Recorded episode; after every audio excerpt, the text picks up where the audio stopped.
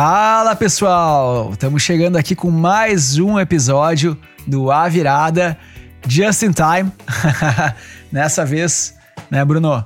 Certinho aí, cumprindo nosso compromisso desse ano, fazer a cada mesmo episódio. E vamos trazer para vocês tudo que rolou no mês de abril no mercado de inovação e tecnologia no Brasil e no mundo. Não é isso aí, Bruno? É isso aí, estamos aqui para mais um episódio uh, e vamos, vamos em frente, agradecendo sempre a audiência que nos acompanha aqui desde bastante tempo aí, né? Estamos chegando a três anos né, de programa. Então a gente começou ali logo antes da pandemia, né? E estamos chegando aí a, a três anos de programa em breve. É isso aí. Tem gente ainda, cara, eu recebo mensagens de pessoas que estão terminando a temporada 1 terminando a temporada 2. Semana um amigo mandou: Ah, terminei a temporada 2 agora, ficou animal. Falei, legal, cara, o conteúdo é um conteúdo de muito valor que ainda continua atual, né? A gente fala de inovação, então as coisas passam. Mas a base sobre a qual a gente fala nos episódios é muito sólida, assim, e, enfim, continua relevante. É, então, quem não ouviu ainda os episódios antigos, onde a gente fala especificamente de cada segmento de mercado, vale muito a pena conferir. Foi um trabalho que a gente fez com muita pesquisa, muito carinho. E é muito interessante, acho, para todo mundo conhecer esse, essas tecnologias sobre as quais a gente fala lá.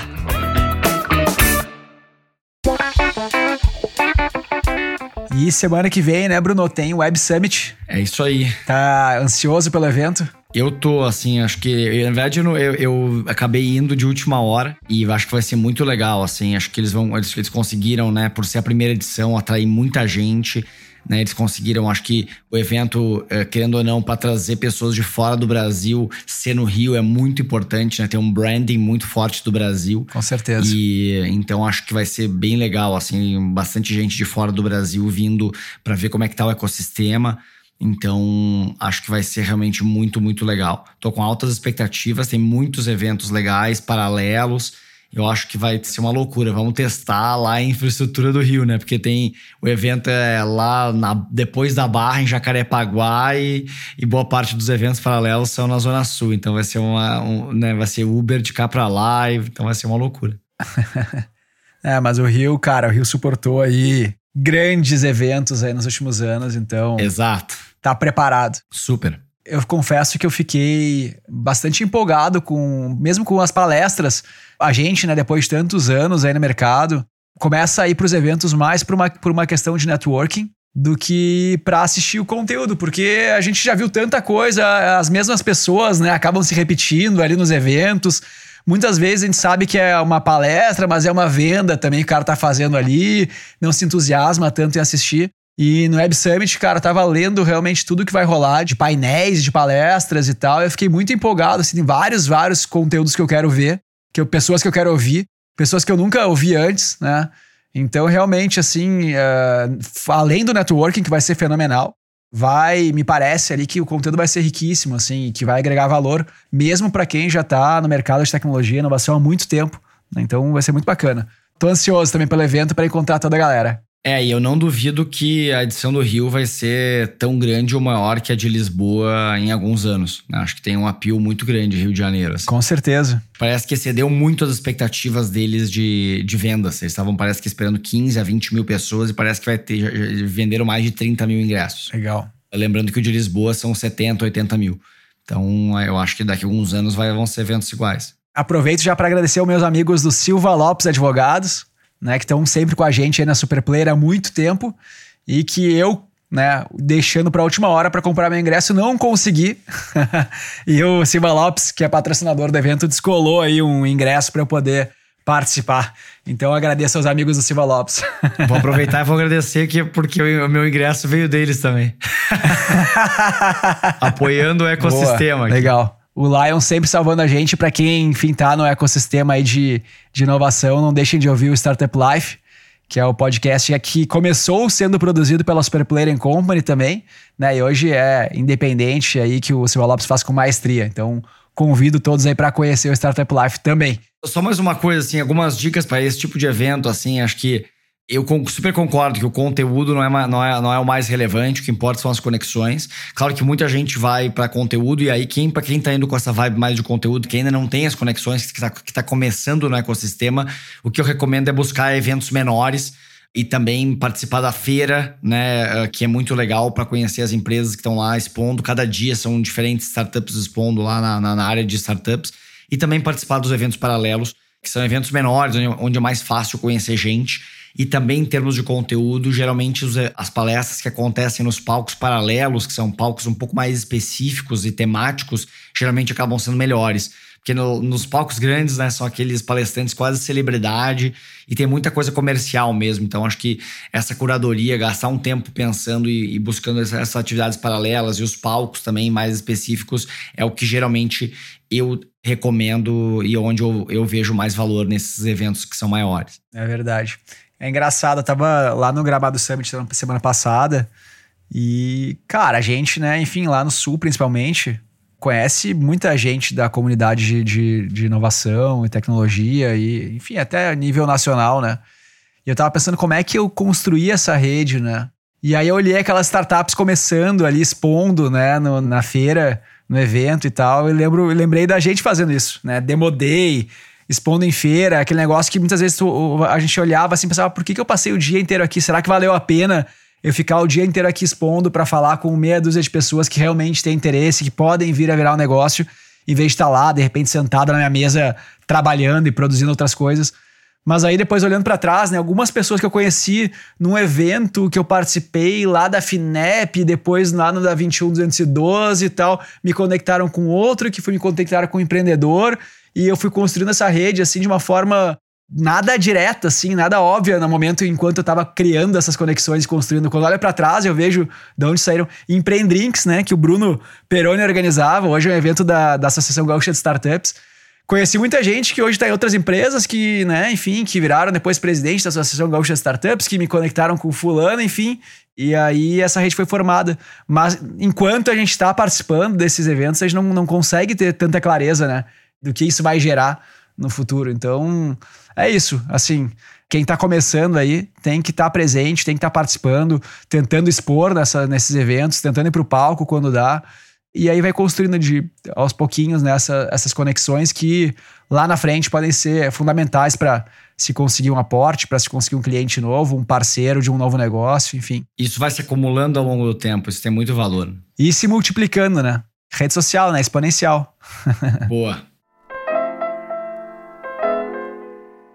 Um primeiro assunto que eu queria trazer aqui, enfim, é um que tirou meu sono bastante aí na última semana. Eu assisti uh, um vídeo, uma palestra uh, que eu super recomendo para todos, tá? E que né, a gente já falou muito sobre esse assunto aqui no podcast, aqui no A Virada, que é sobre AI, né? A gente vem cobrindo aí esse assunto nos últimos episódios e nessa vez a gente queria falar um pouco do outro lado, assim, enfim, do, do lado dos desafios. A gente já falou um pouquinho sobre isso. Mas é, teve essa palestra que eu super recomendo e que eu assisti e que me fez pensar muito, tá? É uma palestra do Center for Humane Technology, né? Que é o mesmo grupo que produziu o Social Dilemma, aquele documentário da Netflix que fala sobre o impacto da, das mídias sociais na sociedade, né? Todos os impactos negativos, especialmente ali, que os positivos a gente já sabe, mas basicamente aqui eles trazem o trouxeram naquele, naquele documentário os, né, os impactos negativos. E aqui eles acabam trazendo vários pontos super interessantes sobre como está crescendo rápido o movimento de AI em termos de número de usuários e como uh, essa tecnologia evolui exponencialmente e como o quão pouco a gente está pensando sobre o impacto dela na sociedade, né? E aí, e, e aí eles trazem um dado, né? E depois eles exploram os riscos, né, da, da AI. Eles trazem um dado que eu achei super, que eles coletaram, uma, fizeram uma pesquisa que basicamente 50% dos pesquisadores de AI acreditam que existe uma chance de 10% ou mais de que a humanidade seja extinta por uma falta de habilidade de controlar a inteligência artificial. Então, pô, quem trabalha com AI tá com medo de que, que esse é um risco uh, real, né? Então, uma chance de extinção da humanidade de pelo menos 10%. E aí, o ponto deles que eles trazem é basicamente que a liberação de, de aplicações usando os, os, modelos de os grandes modelos de AI, né, que são esses modelos que têm trilhões de parâmetros, ela deve ser controlada e pausada durante um tempo, né? Uma, uma moratória que, eh, que é um pouco da, né, do movimento da carta que teve na, na, que a gente comentou no último podcast. Só que ao invés de parar o desenvolvimento, a sugestão deles eu achei muito mais legal, que é parar o lançamento para o público dos modelos, né? E aí, e aí, enfim, achei super legal. E um, dos, e um dos argumentos deles que eu acho que faz muito sentido é que os modelos eles são tão grandes, tão complexos, e eles aprendem automaticamente, né? Que mesmo os pesquisadores que desenvolveram os modelos não sabem como algumas habilidades dos modelos surgiram, né? Então, eles trazem alguns exemplos que, que os modelos aprenderam línguas e tal, que, que eles não sabem exatamente. Eles botaram um monte de inputs lá dentro e, e o modelo começou a, a adquirir habilidades que eles não sabem como surgiram. Então, enfim, é, é, muito legal, eu super recomendo. É um vídeo de mais de uma hora, é, é um pouco mais de uma hora é, mas vale cada segundo que você investir nesse vídeo aqui. É, eu geralmente me posiciono, enfim, contra tentar regular né, a inovação e mas eu nunca sou categórico assim, eu sempre acho que existe uma chance de eu estar falando besteira. uma grande chance de eu não saber a, a, história inteira e, obviamente, eu não tenho tanto conhecimento quanto os caras que vivem, né, pesquisando esse tipo de tecnologia, inteligência artificial. Então, Bruno, vou acatar sua sugestão, vou assistir o documentário, vou estudar mais do assunto e, e volto no próximo episódio da Virada um pouco mais informado para dar a minha opinião sobre, sobre o assunto. É, eu já, enfim, já me pronunciei aí achando que o modelo de parar o desenvolvimento era impossível de ser realizado e, e de forma global, né? Eu, eu, falava, pô, isso vai deixar a China à frente pesquisando enquanto o acidente ficar parado por algum. Eles falam sobre isso, né? Que um, um dos argumentos é que eles até comentam esse negócio da China, né? Não pode parar o desenvolvimento, senão a China nos vai, nos vai passar. Eu não mas... tô tão off assim, não tô tão errado, né? Esse foi, foi uma, uma lógica construída de forma autônoma, então não tô tão off. Mas de parar a disponibilização para o público também não é, não é fácil também controlar isso, né? Quem tem acesso, mas vamos ver, eu vou assistir e, e volto aí. Eu, eu, entendo os riscos, né? O ponto é a eficácia dos controles aos riscos. E quem controla aquele negócio, né? Quem é que vai criar as regras de controle? E essas pessoas são pessoas que eu confio. Quando vai para o governo, eu sempre sou desconfiado.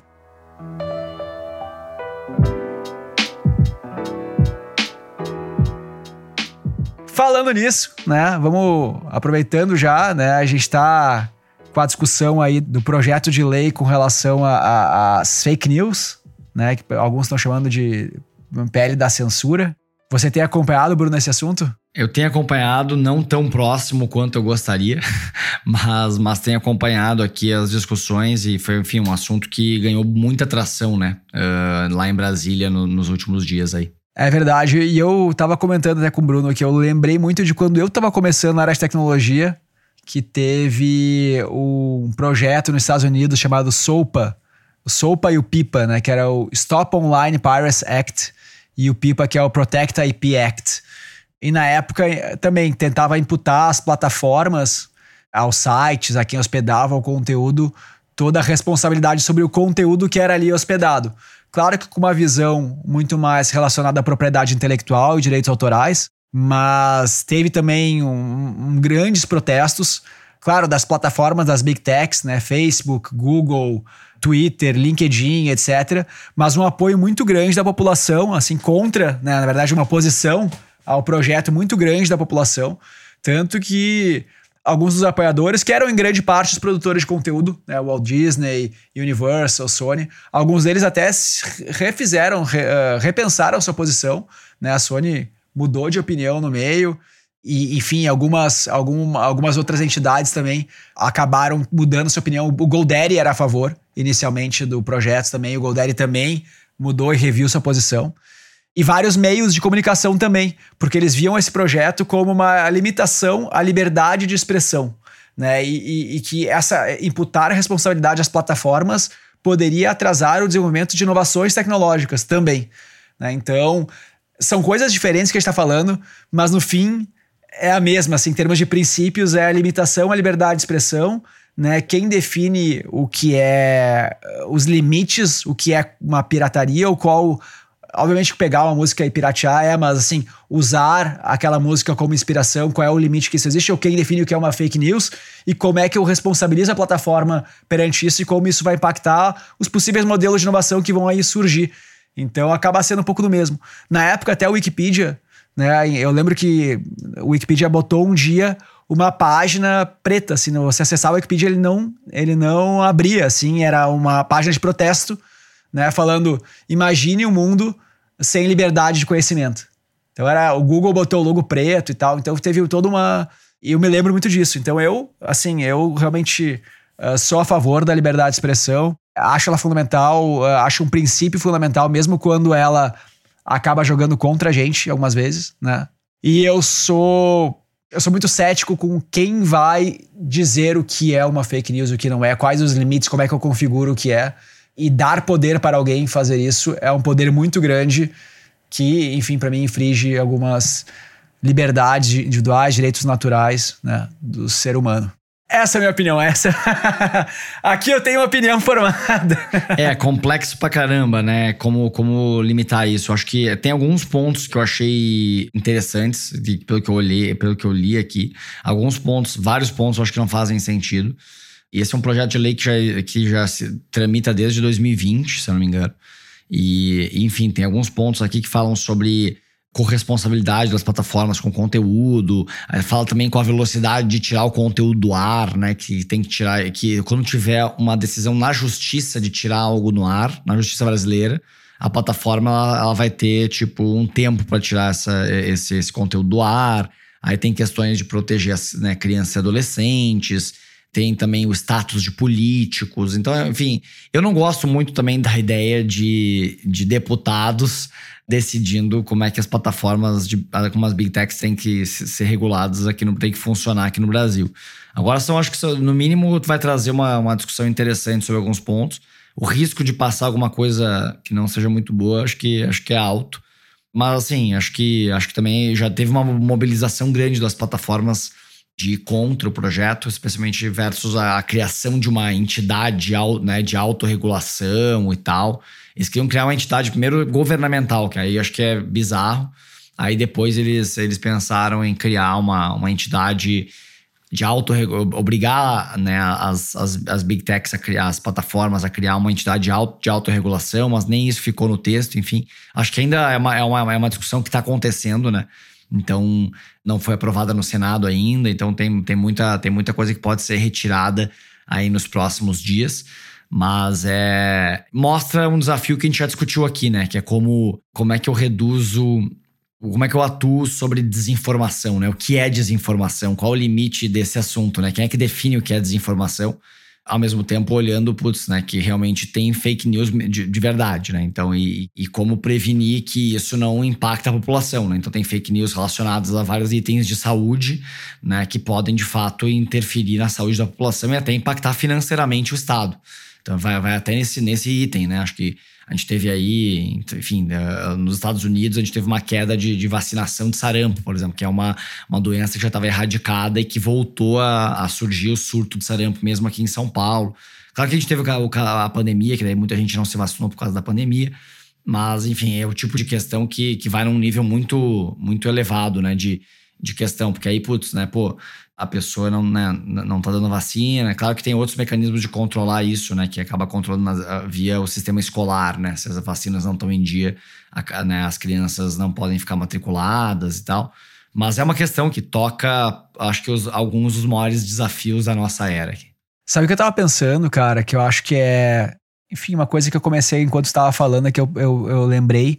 Essa questão do sopa e do pipa reverberou muito na internet. Era muito forte. Aqui no Brasil, a gente ouvia muito falar disso.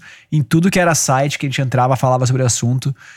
Realmente a população se colocou muito contra o projeto. E, e é engraçado, porque naquela época as empresas de mídia, todos os sites, todos os jornais se colocaram contra, porque eles viam isso como limitação da liberdade de expressão.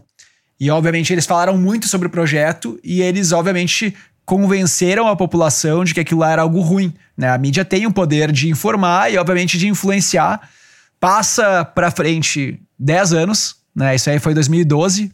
Passam-se 10 anos. A internet puxa, né? As plataformas de redes sociais, redes sociais puxam todo o dinheiro de publicidade dos grandes jornais, viram a principal forma das pessoas se informarem. E logo as plataformas de mídia tradicionais, jornais, etc., começam a ser contra as plataformas de as redes sociais, porque elas veem que ali elas estão perdendo re receita. E elas hoje se posicionam de forma, a sua maioria, a favor da limitação das fake news, porque elas se tornam referências das not notícias verdadeiras, assim, digamos, né? Então, então a posição mudou total, assim, elas eram contra a limitação de liberdade de expressão. Hoje, essas plataformas, elas essa liberdade de expressão é ruim porque ela dissemina fake news, logo elas são contra essa total liberdade de expressão e elas são a verdade. Enfim, é, é engraçado como mudou a posição, né? Super, é, super ao longo desse tempo. E obviamente se fala muito menos disso. Porque, enfim, elas, elas não estão influenciando o povo contra. Então a, a, a, comoção que teve com relação à sopa e o pipa foi muito maior. E que era, cara, na real, assim, se a gente pensar bem é muito menos controverso tu falar de tentar proteger propriedade intelectual e direito autoral do que fake news, que é uma coisa muito mais subjetiva. Né? É muito mais preto no branco, assim, acho que fake news é mais subjetivo ainda. Então, a, a, a verdade, a controvérsia devia ser maior ainda com relação a isso, né? Enfim. É, super complexo, né? Acho que aqui dá pra ficar, dá pra fazer. A gente chegou a falar bastante sobre isso já em outros episódios, né? Do futuro da mídia e tal, mas esse é um assunto que daria mais uns dois podcasts. E a gente, enfim, é um assunto que eu acho que é, é uma das grandes discussões da nossa era, ainda mais quando a gente viu que realmente desinformação tem um lado super perverso. Então, mas ao mesmo tempo, como é que eu não uso isso como uma forma de censura, né?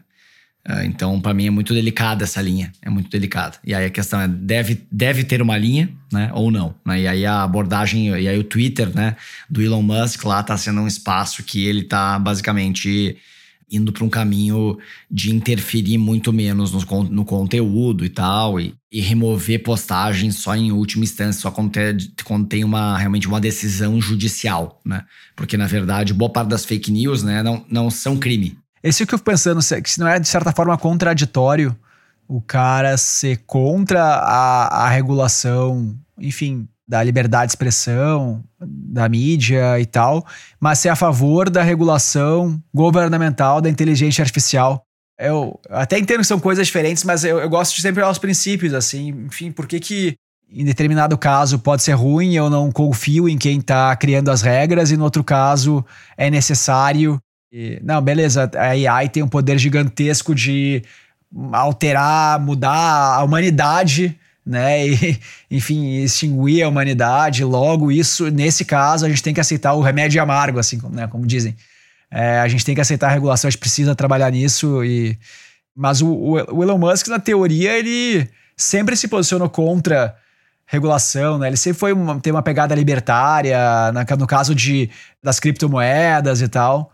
Eu acho um pouco estranho, assim, esse posicionamento com relação à, à inteligência artificial né? A não ser que de fato seja um caso realmente que ele acredita que é muito crítico, que nesse caso, sim, não tem outro jeito senão o remédio amargo do governo regular, né? É, o ponto dele lá da carta é muito parar o desenvolvimento para a gente discutir como vai regular, e não necessariamente a carta que ela falava sobre uma necessariamente uma regulação governamental, né? Mas basicamente fazer uma, uma pausa para discutir, né? Mas eles falam em políticas públicas. Eu lembro, não lembro exatamente, mas eu, eu lembro que tinha a parte. Bom, vamos para frente. Vamos aproveitar então e falar um pouco do que tá rolando no mercado de venture capital aqui no Brasil, Bruno. E no mundo, né, claro. É, seguindo aqui um pouco da, da conversa do giro dos mercados, a gente, enfim, teve algumas rodadas interessantes aí no último mês. Lembrando que o, né, o, o montante captado aí caiu significativamente no ano passado. E aí, todo mundo olhando aqui para como é que vai ser esse ano, e, e, eu achei alguns dados super relevantes aqui. Acho que o primeiro foi que saiu um dado do, do Carta, né? O Carta é basicamente uma empresa que ela ajuda as empresas a, a fazer a gestão dos, da participação das, das pessoas e dos planos de stock options, né? Então, eles conseguem dados na fonte das, sobre as rodadas de investimento, é, né? é a fonte mais precisa. E aí, basicamente, os clientes eles têm um, né, um, alguns insights que eles publicam sobre a, as rodadas. E aí saiu ontem um dado que, pô, me, me surpreendeu, assim. Quase 20% das rodadas que aconteceram no primeiro trimestre de 2023 foram rodadas, foram down rounds, né? Que é basicamente o quê? São rodadas abaixo do último valuation, né? Então as empresas elas captaram no auge ali no hype em no 2020 e 2021 e quando estava né, antes de começar o aperto monetário e uh, captaram valuations extremamente altos, né, que a gente falou bastante aqui sobre a desinflada dessa bolha. E aí está acabando o dinheiro, né? Então as empresas estão tendo que levantar mais dinheiro, porque seus, seus modelos, seu fluxo de caixa leva em consideração queima de capital. E aí elas estão tendo que captar valuations menores do que elas captaram lá atrás. Né? Então, mesmo tendo passado dois anos e a empresa tendo crescido, ela tem que captar um valuation mais baixo. Ô, Bruno, quanto tu acha, cara, que o valuation de cada rodada é feito de base zero, assim, digamos, é o que eu quero dizer. Considerando as informações atuais da empresa, de crescimento, enfim, financeiras e tal, eu calculei o valuation agora, ou, ou ele é influenciado pelo valuation da rodada anterior, assim, porque a impressão que eu tenho é que no passado ele era sempre influenciado por quanto, ah, já que ele captou na rodada anterior tanto, então nessa aqui precisa ser X% maior. Não era só, não era uma foto estática de como é hoje. Era uma continuidade do que veio acontecendo. Quando a gente começa a ter down round, a, a tendência, pelo menos para mim, parece que eles vão, beleza, esquece tudo que foi feito antes. Isso aqui era nonsense. E vamos olhar a fotografia atual da empresa, o crescimento que ela tem hoje, a retenção, o número de usuários, a receita financeira, enfim, se tem uma margem, seja margem de contribuição que ela tenha, ou margem bruta. Isso. E aí vamos definir o valuation hoje. Ou ainda também, enfim, esse valuation é um down round, mas ele é um down round, mas o cara olha quanto é que foi passado. Então, puta, vamos reduzir, vai ser um down round, mas vamos pegar leve com ele, independente das premissas atuais, né? Vamos pegar leve, não vamos fazer um down round tão, tão agressivo, sei lá. O quanto isso influencia, né? O passado influencia no, Super concordo contigo. Acho que o passado influencia muito menos agora. Então ah, tá todo mundo reprecificando os ativos, né? Basicamente, né, tá todo mundo entendendo que, putz, né, aquele valuation que a empresa tava lá atrás não é o, o valor real da empresa no mundo de hoje. Né? O mundo mudou, então tá todo mundo reprecificando, né? Inclusive saiu uma matéria que, né, sobre a reprecificação da Acreditas né, em vários fundos e tal. E aí tem fundos que remarcaram creditas 20% para baixo, outros fundos que remarcaram 50% para baixo do último valuation. Então, mesmo empresas que não tiveram rodado, os fundos já estão remarcando para baixo para mostrar para os investidores, os cotistas, que na verdade aquele valuation estava fora da casa e que na verdade o, o, valor atual do fundo e daquela empresa não é, não é o mesmo, né? Então, super concordo. Acho que o passado tem muito menos valor e está todo mundo reprecificando. Putz, quanto é que essa empresa vale hoje? Com base no histórico, né? Com base na, na, média histórica, né? Acho que a gente teve um, a gente tem um processo de reversão à média agora, né? Então, os múltiplos, mesmo os múltiplos de empresas listadas e de empresas privadas, a gente tem visto que ele está voltando a uma média histórica e saindo daquele do auge que foi 2021, né? Foi realmente uma distorção muito grande por conta e por conta de N fatores, incluindo, mas muito fortalecido por um período de taxa de juro muito baixa. Então acho que é difícil a gente voltar para os patamares de 2021. Acho que a gente não sei quando é que a gente vai voltar para aqueles patamares. Tem uma chance de, né, qual, qual é o novo normal, né? Pós aperto monetário, né? Se a gente vai voltar para uma média histórica ou a gente vai voltar para um, um patamar mais elevado do que a média histórica, né? E as pessoas estão olhando para essa pergunta em várias métricas, né? Seja em, em múltiplo de receita das empresas, seja também no, no, tamanho que o ecossistema aqui da América Latina tá, né? Então, me parece que né, certamente o, ecossistema aqui da América Latina ele está em outro patamar de investimento. Ele não vai voltar para uma média antes da pandemia, mas ele também vai estar longe do, dos 10 bilhões de dólares que foi ele 2021 eu tava lendo aqui no Crunchbase também uma matéria, enfim, fechando aí o primeiro quarto de 2023, comparando com o primeiro quarto de 22 e tal. Ele fala das quedas, né? Ele fala que, enfim, no mundo, primeiro quarto de 22, 162 bilhões de dólares em investimento. Isso é o número do, do Crunchbase, tá? Pode ser que difiram da carta. Quarter 1, 2023, 76 bi. Então, uma queda de 53%, tá? Isso geral, assim, independente do, do estágio. E aí eles mostram que a maior queda, a maior redução foi na América Latina, que antes, que no período de 2021 era o maior crescimento. Então foi o que teve maior delta de crescimento e depois agora foi o que teve maior o encolhimento mais rápido. Né? 84% de redução Q1 23 sobre Q1 22. E aí eles atribuem muito a saída, entre aspas, né, do SoftBank. Sim. que em 21 e 22 participou de 34 rounds aqui na América Latina e agora MT3 só de dois rounds na América Latina. Então, eu acho que o SoftBank veio aqui, fez um estrago no, nos valuations também e agora deixou e deixou a bomba na mesa. Então, bom, falou acreditas, né? né? SoftBank vai, vai lá, investiu no acreditas numa porrada é, a um valuation de SoftBank, né? Aí depois, enfim, agora é, sai fora da jogada e aí todo mundo, cara, essa realidade aí não existe mais, né? Enfim, com a gente, vamos, vamos, vamos reprecificar, vamos olhar aqui as, os fundamentos e, e, entender qual é, o, qual é o valuation correto. E aí é engraçado, eu tava olhando aqui né, os principais, os 10 fundos que mais investiram aqui no início de 23 em número de rounds, tá? E aí, cara, nos top 10 global isso aqui, tá? Nos top 10 não tem SoftBank, né? Eles até falam que dois grandes fundos aí, o Tiger e SoftBank, não estão figurando uh, esse ano aí nos top 10. Exatamente. Então tá, tá bem maluco, assim. Eu acho que o SoftBank realmente fez um, é, é, é, o volume de investimento que eles fizeram fez um impacto muito grande no ecossistema, né? Foi muito dinheiro, né? Vamos ver o que vai acontecer, né? Difícil, agora é fácil dizer, né? Enfim, tá, acho que muita empresa vai ter dificuldade, foi muito dinheiro, né? Acho que uh, vão ter investimentos que não vão dar certo. Uh, certamente foram valuations muito altos, mas acho que a história não terminou ainda, né? A gente não sabe onde é que muitas empresas que eles colocaram dinheiro, uh, a gente ainda vai saber o outcome final delas daqui três, quatro anos. Então, uh, mas eu super concordo que eles deram uma distorcida total, né? Então, pô, ele, o fundo deles para América Latina ele tinha um, era 5 bi de dólares, né? Enfim, imagina, é muito, muito dinheiro para a região comparado ao dinheiro que tinha sido aportado até então. Então, acho que está todo mundo reajustando e entendendo o que é essa realidade sem SoftBank, quem são de fato os investidores eh, estrangeiros, americanos ou de outros países que vão continuar investindo aqui né? E, e, versus investir nos Estados Unidos com altas oportunidades em AI e, e também com uma reprecificação por lá. Então eu acho que tá todo mundo entendendo qual é essa nova realidade desse, especialmente do late stage, né? E aí a gente tem outros casos, saiu a matéria aqui também nesse, nesse último mês da Facili, ou Facili, nunca sei como é que fala. também não. é, é, foi aquela empresa que estourou o número de o recorde de reclamações do Procon e tal que eles cresceram muito rápido e captaram muito dinheiro, um absurdo, assim, né? Que acho que foi fundada por um ex-diretor do Google do Brasil.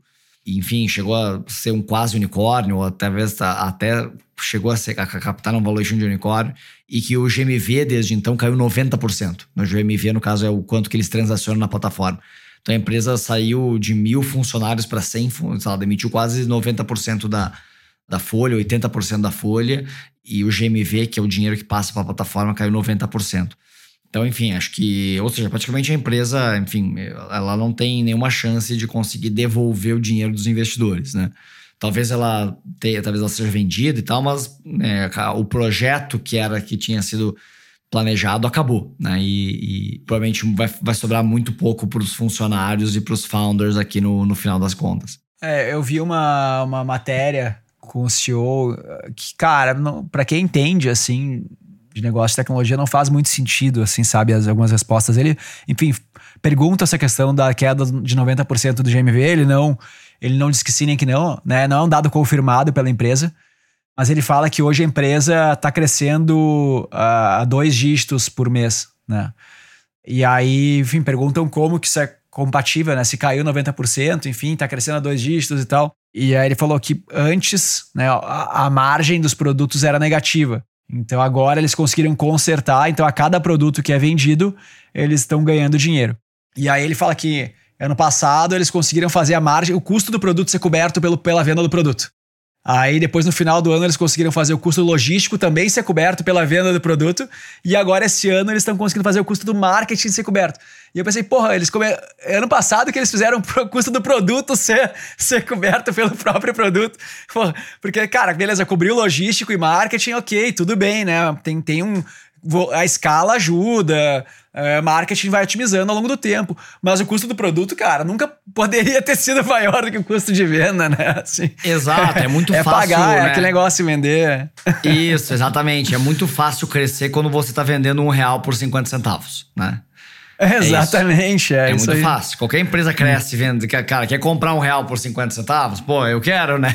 É muito fácil crescer a três dígitos até. Exato. Então, assim, ficou muito claro pela resposta ali, né, que antes eles vendiam um produto mais barato do que o produto custava, né? né sem considerar custo logístico e marketing. Então, já é uma resposta estranha. E aí, é claro, ele falou: beleza, agora a gente conseguiu equalizar, né? A gente ganha mais dinheiro vendendo o produto. Enfim, a gente ganha dinheiro quando a gente vende o produto, porque a gente conseguiu cobrir todos os custos, todos os custos variáveis, assim, digamos. É, mas, cara, a gente sabe que marketing, ele é. ele cresce proporcionalmente à tua, ao, ao teu apetite ali para escalar, né? Então, uma coisa é você deu uma encolhida, você tá vendendo poucos produtos é fácil fechar a conta do marketing. Agora, quando a gente começa a querer escalar de novo, de forma agressiva, o, o custo de aquisição começa a crescer muito, porque tu não tem para onde escoar o dinheiro de mídia, né? Então não é tão simples, sabe? Para quem, talvez para um leigo, possa parecer, não, beleza, agora que tá fechando a conta, agora é só escalar, sabe? É, mas não é bem assim, né? Enfim. E aí ele, ele acaba a reportagem dizendo que eles conseguiram enxugar e hoje eles têm um caixa, né? Tinha uma. Porque tinha um prognóstico lá que eles iam ter caixa só para até agosto desse ano, né? E aí, depois de ter enxugado e tal, ele falou que agora tem caixa para até depois do break-even. Ou seja, o caixa nunca acabaria, né? Eles não precisariam mais captar. É claro que, enfim, depende do tamanho, né? Depende do tamanho que eles querem ter esse break-even. Então, enfim, se eles querem ser uma empresa pequenininha ou querem ser unicórnio, né? Então, foi uma, uma, matéria um pouco, acho que em termos de base, assim, de fundamentos, ela não foi tão sólida assim a entrevista, eu achei. Minha opinião. É, e enfim, acho que a gente vai ver muitos casos parecidos como esse acontecendo. Acho que né, ainda não acabou esse processo, né? Acho que tem muita coisa para acontecer até a metade do ano que vem. Então, é, para mim, é, é, esse próximo ano aí vai ser um ano duro de notícias e tal. Acho que ainda tem muita coisa para digerir, né? Muitas rodadas altas foram feitos em valuations absurdos, muita empresa que precisa captar e fazer down round, ou fazer uma reestruturação do cap table. Então, enfim, tem muita coisa para acontecer aí. E isso também é outro motivo que acaba até reduzindo o ritmo de novos aportes, né?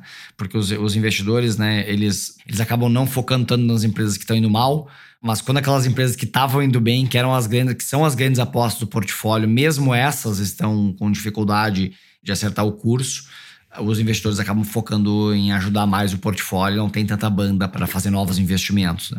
E, enfim, vamos ver o que vai acontecer nos próximos capítulos. Mas ah, mesmo assim, mas ah, o legal é ver que, que apesar disso, apesar de acontecer muito menos rodadas, elas estão acontecendo. A gente teve algumas legais aqui, que teve a, uma empresa chamada que, se chama Clicampo, ela mudou de nome, agora se chama Arado, captou 40 milhões de reais aí e tem um, uma solução direto fazer que players, restaurantes possam comprar direto de fazendeiros. Muito interessante. E teve também um, um round grande, early stage, de uma empresa chamada Assis, que eu achei bem legal, que eles querem usar AI para ajudar aí profissionais autônomos. E achei bem interessante a, a ideia da solução, mas é uma roda grande, que eles querem usar AI, inclusive, na, na, na interface, e captaram aí com, com vários fundos de fora do Brasil. E, a gente teve também, acho que uma, uma, outra, um outro movimento interessante foi que o Rappi comprou uma empresa de delivery, né? Que foi uma transação grande aí que o Rappi fez, que é a Box Delivery, uma empresa de last mile, pra, acho que provavelmente para aumentar a rede de, de entregadores aí e, tent, e o Rappi tentando manter minimamente essa posição de segundo lugar aqui no, no mercado, né? A gente não pode esquecer dos nossos conterrâneos, né? Lá da Aquiles, eu lembro quando eu comecei a Superplayer lá no início, cara, a gente participou de um programa para empresas pequenas uh, da FINEP e aqui ele estava comigo lá participando também, uh, sendo acelerado e, e, participando do Demo Day. Eu lembro desse programa. É, exatamente. Seed Ventures, eu acho o nome. Seed, Seed Capital, Seed Ventures, eu não, eu não lembro. Era... Seed Forum. Seed Forum, exatamente. É. Que era um programa, inclusive, acho que a Semente era uma das dos mentores lá, né? Isso, acho que a gente teve exatamente. um treinamento com a Semente na época. Isso aí. E aí tava a gente, tava a Cleaver, tava a Kiris. Enfim, né? Agora, no dia 19 agora de, de abril, foi anunciado que a Epic Games concluiu a aquisição da, da Kiris, né? Que virou Epic Games Brasil.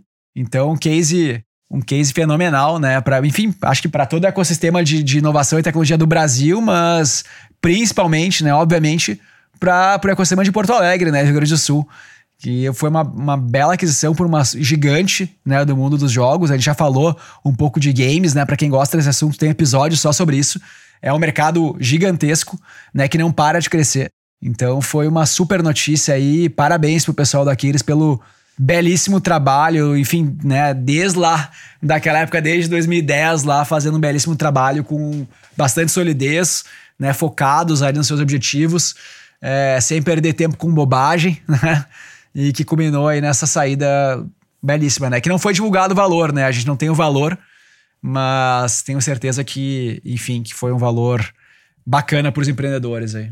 Com certeza, é, é, um case muito incrível também mesmo e, e, super diferente, né? Porque é uma empresa que é um estúdio de desenvolvimento e que foi para um caminho muito mais. Eles, né, eles fizeram jogos proprietários, mas boa parte da receita vinha de, de desenvolver jogos para os grandes players, né? Então eles viraram quase uma boutique de desenvolvimento global, né? E aí faturava em dólar e tal. Então era muito interessante, né? O, o modelo, o modelo, né? Que muito pouco óbvio para ser investido por, por venture capital, mas mesmo assim teve um super sucesso aí. A empresa tem mais de 500 pessoas e tal. Então é, acho que é um super, realmente um super case, super saída aí para a região. Como disseram em algum grupo que eu tô lá, os caras comentaram hashtag EpicWin. Exato. Bom, então estamos chegando ao final de mais uma virada. Muito obrigado para quem nos assistiu aí, nos ouviu. A gente tá aqui tentando trazer as novidades para vocês e discutir, dando um pouco do nosso ângulo e visão e mastigando um pouco do que tá acontecendo aí nesse mundão que tá evoluindo cada vez mais rápido. E obrigado pela audiência.